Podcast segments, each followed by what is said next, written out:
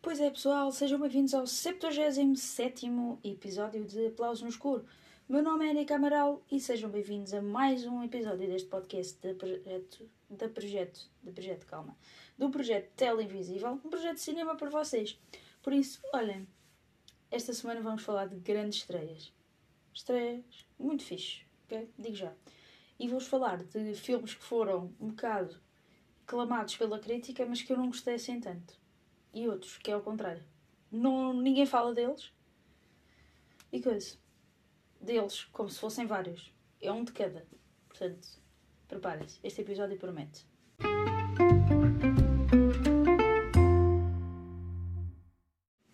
É, esta semana vou-vos falar de algumas estreias bastante interessantes, digo já. Uh, mas que, epá, não é uma semana assim bastante. Uau! mas é um bocadinho very nice, digo já. Um, a maior estreia desta semana é mesmo aquela que vocês estão a pensar. É um filme brutalíssimo. Brutalíssimo. Elenco brutal e história brutal. De uma saga incrivelmente brutal. Igualmente brutal, brutal queria dizer. Uh, vamos começar aqui pelo filme Légua, uh, realizado por João Miller Guerra Filipe Reis, com Carla Maciel, e Fátima Soares Vitória Nogueira da Silva. Numa antiga casa senhorial situada em Légua, uma pequena aldeia no norte de Portugal, no Conselho de Marco de Canaveses, Ana ajuda a sua amiga Emília, a velha governante determinada em cuidar do casarão desocupado pelos donos que nunca lá vão. Acompanhando a mudança das estações, Mónica, filha de Ana, desafia as escolhas da mãe enquanto estas três gerações de mulheres procuram compreender o seu lugar no mundo. Num mundo o seu lugar no mundo, num mundo que se desvanece e onde o ciclo da vida apenas se renova a partir de finais inevitáveis. Uh, a tempo inteiro, um filme francês, Julie luta para criar os dois filhos e manter o emprego em Paris. Quando finalmente consegue uma entrevista para um cargo correspondente às suas aspirações, uma greve geral paralisa todo o sistema de transporte. Inicia então uma corrida frenética para salvar o emprego e a família. Uh, em termos de animação, temos gran um grande destaque para Ruby, Kraken adolescente, a tímida e adorável Ru Ruby, de 16 anos, quer muito integrar-se no ambiente em Oceanside High, mas sente-se invisível, proibida de sair com os miúdos fixos da praia porque a mãe protetora não a deixa sequer chegar perto da água. Ruby quebra a regra e descobre que é descendente das guerreiras Kraken e está destinada a herdar o trono da avó, a rainha dos sete mares. A surpreendente descoberta obriga Ruby a amadurecer e aceitar a, a, a sua condição para proteger aqueles que mais ama. Okay? Uh, mas, obviamente, que o grande destaque vai para Indiana Jones e o Marcador do Destino, que eu acho que é uma tradução um bocado estranha, porque para mim, Indiana Jones and the Dial of Destiny era a chamada do destino.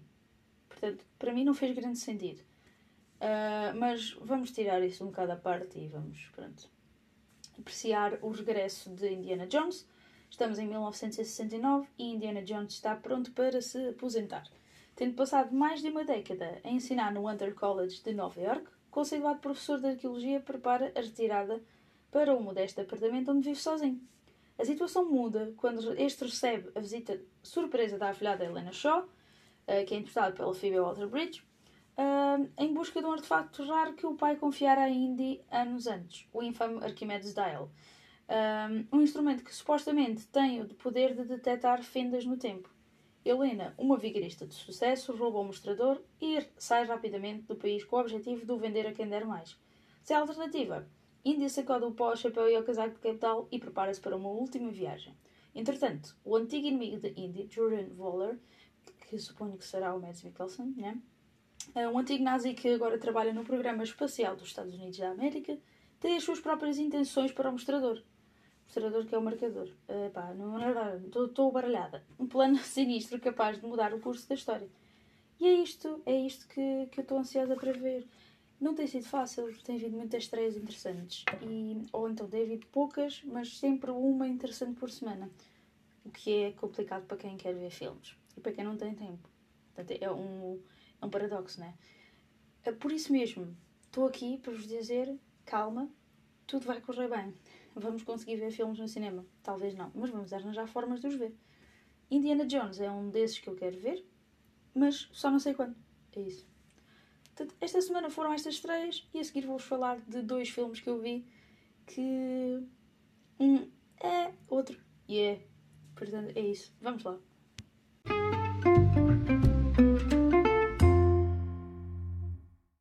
E o que é que eu vos tenho a dizer de coisas que andei a ver? Epá, vi um dos filmes de Polanski, que é um gajo super polémico, não é? Uh, mas vamos só falar da arte, não vamos falar do homem porque, epá, bocado polémico. Demasiado polémico, actually, né? Uh, mas eu vi Frantic com o Harrison Ford. Eu não tinha visto o filme, nunca, nunca tinha sequer, tipo, pronto, passado assim a vista em cima, digamos. E eu achei o filme, bué, estranho, creepy, tudo. Tudo misturado e não... Estava à espera de um filme brutal e fiquei tipo só. Ah, é isto. Eu lamento. Lamento a quem, quem estivesse com esperanças que eu gostasse, mas se é que isso existe, né? Tem esperança que eu goste. Uau, o sinal da aprovação. Brutal. Mas eu vi o filme e eu fiquei no final, ah, é só isto. Ok. Porque teve sempre. Hum, eu senti que havia um clima a subir, não é? Ficar mais intenso e de repente aquilo é só aquilo no final. E não gosto quando os filmes fazem isso, ou não são nada até o fim, está tudo calmo, tudo normal e acaba bem. Ou então não acabem de repente, não, não metam tudo assim forçado para o final. Fica estranho, fica mega estranho. E, e não, não curti. Não curti. Um, tem cenas muito fixas, cenas engraçadas, mas esperava, esperava mais. Esperava mais, fiquei desiludida e não estou a pensar ver em breve mais nenhum filme do Polanski por causa disso. Uh, eu que sou mega fã de Pianista e mega fã do Ghost Rider. Portanto, uh, yeah, é, é, é, isso. Foi estranho, eu estava à espera de melhor. No entanto, no entanto, tive algo que me surpreendeu, que vi na Filmin, só para fazer, fazer aquele patrocínio, né? Uh, aquele patrocínio, como se me pagassem, né? Eu não preciso que me paguem para eu patrocinar fazer publicidade à Filmin, vou ser sincera. A Filmin é uma das melhores plataformas de streaming que está aí. E se me pagassem eu ia fazer o mesmo igual ao que faço todas as vezes que tenho a oportunidade de elogiar a Filmin. Uh, portanto, é isso. Vi na Filmin. Yeah, era para chegar a esta conclusão. Vi na Filmin um filme brutal que eu por acaso nunca tinha ouvido falar. Portanto, ah, brutal. Boiling Point, com o Stephen Graham como personagem principal, o chefe de um restaurante em Londres. Yeah? O que acontece? Nós temos tipo um acesso a um serviço, né? um, uma noite, vá, né? Uh, uma noite, uma noite, um dia, whatever. Uh, não é importante para o facto, é temos acesso a um, uma, um serviço, não é?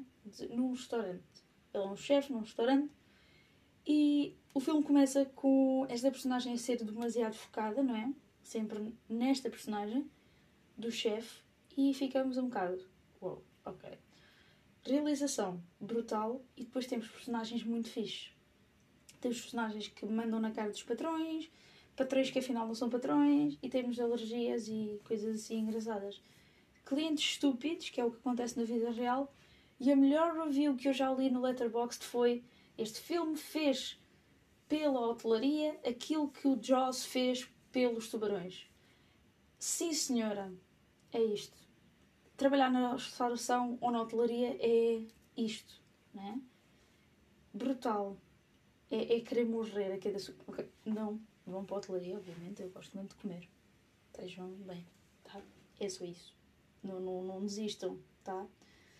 Um, acerca deste filme, o filme começa também de uma forma em que nós estamos a perceber-nos que o, o restaurante tinha 5 estrelas e baixou para 3. Por motivos completamente estúpidos, tipo lavar as mãos no sítio onde se faz a comida, que é tipo um erro que não é assim tão grave. Não tens lá comida, tipo, para meter lá detergente. Portanto, eu acho que não, não foi assim tão grave. Portanto, coisas desse género. E tens diálogos completamente surreais, tens clientes parvos, O filme só tem uma hora e meia e é tão intenso nessa hora e meia que quando acabou eu queria mais. Quero mais disto. Mas o final também é uma facada, completamente. Portanto, epá, não sei, não sei o que é que vos hei de dizer mais para verem este filme. Vejam, filmes de cozinha são vida. E eu preciso de ver The Bear, temporada 2, o mais rápido possível, porque, epá, tem de ser, não é? Preciso, preciso de ouvir pessoas a gritar na cozinha uns para os outros. Parece uma boa ideia. Pronto, é, é isto. Para esta semana está tá tudo dito. Está tudo dito para esta semaninha. Obrigada por estarem desse lado. Obrigada pelo apoio e tenho só de dizer, os Oscars da tela foram feitos em vídeo, mas o Instagram decidiu cortar bué do vídeo. E eu assim decidi. Se calhar vou fazer uma versão escrita ou um post diferente. Portanto, sim, não é este o final. Preciso de comparar ainda mais. O que é que foi giro? Foi giro também ver, pronto, as diferenças entre Oscars normais e os Oscars da tela, que são os verdadeiros, obviamente. Um, e é isso, esta semana é isto. Muito obrigada por estarem desse lado, obrigada por ouvir o episódio e já sabem, beijinhos, abraços, mas acima de tudo, abreijos.